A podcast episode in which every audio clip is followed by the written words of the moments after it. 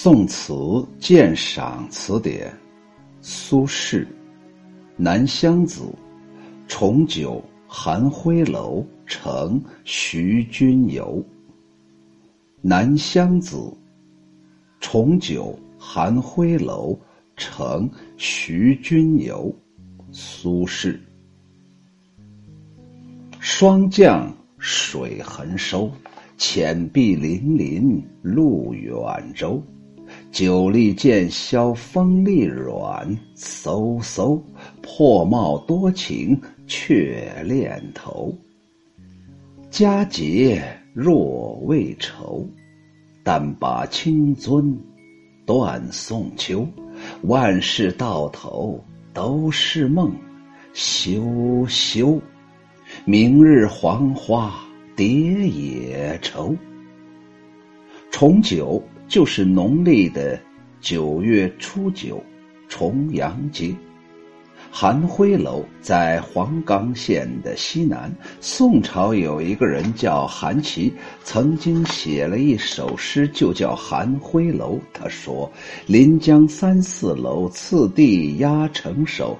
山光变轩影，波影撼窗牖。”也就是说呀，临着江啊，临哪个江啊？长江嘛，有那么连续不断的三四座楼，其中就有这么一个寒灰楼。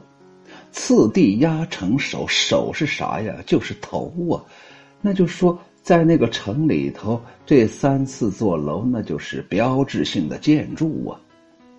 山光变轩营，也就是你站在这。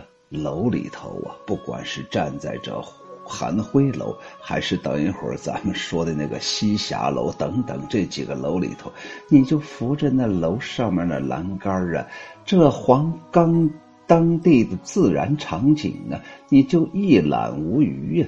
那就是更上一层楼呗，因为你站得高，所以就望得远呗。波影震窗牖啊，撼窗牖啊。那就是波光粼粼呢。你坐在那三四个楼里，我估计可能都是富人经常去的，只有像秋月荷塘这样的人在那儿可以包个。包包一个包厢，是不是每天坐到那儿，跟什么海有居士啊、一枕月光这些人在那块儿胡扯八扯呀，谈一谈古时候，谈一谈未来，就是不谈现在呀，这多爽啊！人如果不谈现在，这多爽快呀！谈着谈着，好家伙，那长江就起了浪花了，就感觉到那。窗户啊，就好像一个现场直播的一个自然场景的一个屏幕啊，往过望去呀，好家伙，惊涛骇浪，简直是美丽无比呀！寒灰楼是当地的一个名胜。苏轼在《醉蓬莱》这个诗的序文当中说：“余谪居黄州三见重九。”嘿。我被贬到黄州，已经过了三年了。我是说的实话，因为我在这儿过了三个重阳节了。每岁与太守徐君游会于西霞楼。嘿，主人公终于出来了。原来这徐君游是这里的太守。他们没在那寒灰楼，是在西霞楼，就是在那三四座楼当中的那一座楼。水痕收指的是水位降低了，浅碧就是水浅，而且还碧绿呀。粼粼呢，水波就好像那鱼鳞一样。哎呀，你看那鱼鳞呐，一个压一个，一个压一个，有那么涟漪，有那么波纹。层次感非常强啊！哎呀，这古人呢用的这些词简直太妙了，波光粼粼呢。从此以后，各位朋友在写“粼粼”的时候，首先写上左边，左边呢是一个鱼字旁，不可能写错了。破帽，这是一个典故，等一会儿我们来讲。若未酬，就是怎么样应付过去呢？尊呢，就是酒杯呀；羞羞啊，就是不要，意思是哎，不要再提往事了。我现在被贬了，你总扯那些我容光焕发的时候的事儿干啥嘛？好像是春风得意马蹄轻啊，马蹄疾呀，一日可以看尽长安花。你说那些事儿干啥嘛？现在我已经虎落平阳，被犬欺了，只不过没有碰见犬，碰见太守您了。唉，我读苏轼的这首词，我就为苏轼叫屈呀。我想苏轼再放达，再开阔，再任性。他为啥要给这个太守写这么一首词呢？哎，可怜呢，他要迎合呀，他要在当地营造一个比较好的政治气候啊。当然了，不排除人家这太守就是喜欢苏东坡、秋雨荷塘，心胸狭隘了。但是没办法，我喜欢苏轼，虽然他已作古了不知道多少年了。哎呀，今年是二零一八年，这一千多年前就已经死掉的人，我还在为这儿为他操心呢。明日这一句是唐朝有一个人叫郑谷写了一首。十日菊词说：“节去蜂蝶不知，小亭还绕折空枝。”可是我们苏轼的这首词比这郑谷的十日菊词更进一步，说重阳重阳节之后啊，菊花都凋落，都萎落了，这蜜蜂啊、蝴蝶呀都发愁，明天早上起来到哪玩去呀？那蜜蜂不是在那花丛中？花丛中飞呀飞呀，没有花丛，你在哪里飞呢？蝴蝶往哪儿落呢？没有花，往哪儿落呢？往秋雨荷塘脚丫子上落吗？秋雨荷塘看不上吗？苏轼在《九日次韵王巩》当中说：“相逢不用忙归去，明日黄花蝶也愁。”哎，在这里面，他说出了一个。我们大家非常熟悉的一个成语叫“明日黄花”，说出了一个非常让我们记忆犹新的一句，叫做“明日黄花蝶也愁”啊。说明苏轼啊自己可能也非常喜欢欣赏自己的这一句，所以在不同的地方啊随便就溜达出来了。啥意思呀？相逢不用忙归去啊，老朋友啊。呃，王巩啊，咱俩见面很不容易嘛。哎呀，不要急着回去嘛。你回去干啥呢？你离开我苏轼，你有快乐吗？我苏轼就是开心果，你懂不懂？你说你赏花，哎，你说你明天领你老婆去拍照片，胡扯。明日黄花蝶也愁，明日的黄花菊花完了没了，开败了，连树枝都不见了。蝴蝶正在旁边哭，你没听到吗？蝴蝶翅膀都展不开了，你就给我老实的在这嘎子待着，跟我聊天，知道不？不要胡跑。明天没有场景了，今天你眼前看到的苏东坡，也就是我，才是你眼前。最美的场景。那么联系到刚才说的“节去蜂蝶不知，小亭环绕折空枝”，再加上“相逢不用忙归去，明日黄花蝶也愁”这一对比，为什么刚才说人家苏轼的这个说重阳节这个菊花这句话，就比那唐朝郑谷那个十日菊词更进一步呢？因为我在。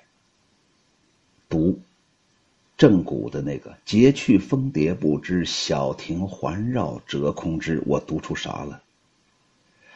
哎，那些正骨笔下的蝴蝶呀，还在那儿找呢，还不知道这菊花都已经败落了，那些蝴蝶的心还没死呢。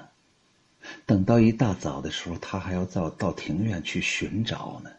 可是苏轼的这首词啊，彻底就心死了。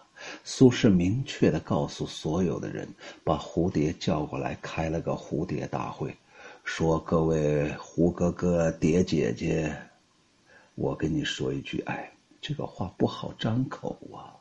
我知道这菊花到了最后是你们喜欢的了，没了菊花，你们的生命也就完了。但是我必须告诉你们一个残酷的现实：菊花没了。下来，我们说一下这明日黄花。哎，有人说不对呀，那个成语不是叫昨日黄花？不对，没有一个成语叫昨日黄花，只有一个成语叫明日黄花。明日就是重阳节之后，黄花就是菊花，意思就是重阳节过后，逐渐逐渐猥亵的菊花。它指的就是那些过时的或者没有意义的事物，泛指那些失去新闻价值的报道，或者已经失去应时作用的事物了。下来，我们介绍刚才那个典故，好像有一个什么人掉了一个什么帽子。哎，说到这儿的时候啊，我给大家讲个笑话。哎呀，秋雨荷塘啊，竟然还会讲笑话！哎，我算了，我不讲了。讲这个我怕出事东晋初年，中书令叫余亮出镇江州，就是现在的九江啊。听说当地有一个才子叫孟嘉，很有名气嘛，于是把他请来做自己的随从，负责管理一些事务。有一次，余亮的朋友。是一个太傅啊，人这官职大呀，叫个楚侯，过访江州，余亮设盛宴款待呀，然后把江州那大大小小的有头有脸的什么官员的读书人全部叫来作陪。楚侯很久以前就听说这儿有一个人叫孟家呀，从来没有见过面，于是就问，呃。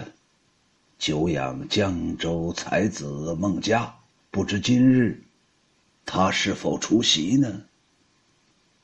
这个时候啊，人家都按那官爵排座次，孟家的座位离主位和客位都比较远，官太低，连个马扎都没有，弄了个板砖在那垫着坐着，钩子疼得很，屁股疼得很。就在一个很不起眼的一个角落里头，蚊子嗡嗡的，苍蝇哗哗的在他身上爬来爬去，根本就不把他当回事儿。哎呀，余亮有心就试试老朋友的眼力，便笑着说：“吼吼吼吼，他今天在座呢，你能看看，你能认出他吗？看看大家谁呢？这楚侯啊！”扫视全场，嘿我咋想笑呢？哎呀，我刚才演绎的太精彩了。楚侯啊，扫视全场，哎呀，手捻长髯，略一沉吟，指着远处的孟家说：“呃，如果不是在下老眼昏花，那个坐坐在那个。”板砖上的，但是气度不凡、与众不同的后生，大概就是孟才子吧。余亮见老朋友能在滚滚诸公当中一眼认出孟家，十分高兴，从此更加器重孟家。为啥器重呢？人家孟家肯定有气质嘛。啥叫气质？我跟你说，气质特别气人，说起来特别气人，特别让那些听众朋友们没有自信。就是你比方说，上万人，秋雨荷塘往那一站，你一眼就看不着我，那就说明 秋雨荷塘没气质嘛。你一眼认出来的，那肯定有气质嘛。于亮死了之后，征西大将军桓温继任江州刺史。他见孟家待人谦逊而正直，很是看重他，任命他为参军。不是让他参军打仗去了，参军就是辅佐军政。那年的九月初九，也是个重阳节，桓温带着属下的文武官员游览龙山，登高赏菊呀。那重阳节你必须得往登往高处登嘛，你下井干啥嘛？并且在山上还设宴欢饮。桓温的四个弟弟和两个外甥，都参加了这场宴会。当时的大小官员都身着戎装啊。山上真是秋风金风送爽啊，花香沁人心脾。为啥是金风？咋不是秋风？秋风就是金风嘛。秋和金是相对的，这五行彼此互相映衬，季节着呢。这金跟秋。它是一对儿啊，所以叫做金风送爽啊！突然一阵无头风扑面吹来，竟然把孟郊孟可是孟郊，竟然把孟家的帽子给吹落了。可是人家孟家呀，一点都没有察觉，仍然举杯痛饮。桓温见了，暗暗称奇：“哎呀，这小子不得了啊！难道他不冷吗？”于是就用眼睛看着孟家呀，就说：“哎，小子，帽子掉了！哎，帽子掉了，快拾嘛！”叫大家不要声张。哦，原来以目示意，就说大家都看孟家呢。呀，孟家，孟家帽子掉了。桓温就示意大家说：“哎，各位，该吃，该吃，该喝，该喝，不要管。”我就想看看孟家到底他家在哪儿了。大家呀，都看那孟家，就看着孟家到底有什么举动呢？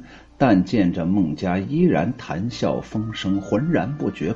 又过了很久，孟家起身离座上厕所，桓温趁机让人把孟家的帽子捡起来，放在他的席位上。又命人取来纸笔，让资义参军太原人叫个孙胜的写了一张字条，嘲弄孟家落帽，却自己不知道，说他反应太迟钝，智商太低，有失体面嘛？你是个官员嘛？啊，你把帽子丢了咋办嘛？你一个当兵的枪没了，大家还都不知道，你也不知道啊？你凭啥管枪呢？写好了之后，让桓温过目。桓温觉得很有趣儿啊，想趁着酒兴调侃一下、奚落一下这个孟家，于是就把纸条压在了帽子下。孟家回到座位的时候，才发现：哎呀妈呀，我帽子帽子掉厕所了！不会呀，我掉厕所，我刚才上厕所的时候没感觉到掉啥东西呀。可是他呀，不动声色的顺手拿起帽子，把它戴好了，又拿起字条看了一下，于是请左右取来纸笔，不加思索，奋笔疾书，一气呵成一篇诙谐而又文采四溢的答词。为自己的落帽失礼进行辩护，桓温和满座的宾朋争相传阅。哎呀，没有不击节叹服的。啥叫击节叹服啊？就是拍自己的腿呀，掐自己的耳朵呀，扇桓温的脸呢，拍桌子呀，打树啊，敲猪啊，哈，把那羊拿起来，咵咵往地上摔呀，那就受不了。这文章太好了嘛！孟家在聚会当中落帽，依然风度翩翩。当人们嘲笑他的时候，又能从容应对，使四座叹服。后来人们就用“孟家落帽”“山头吹帽”“山头落帽”等等等等来赞扬人气度宽宏、风流倜傥、潇洒儒雅。今天。我们先到这儿，明天咱们说后半部分。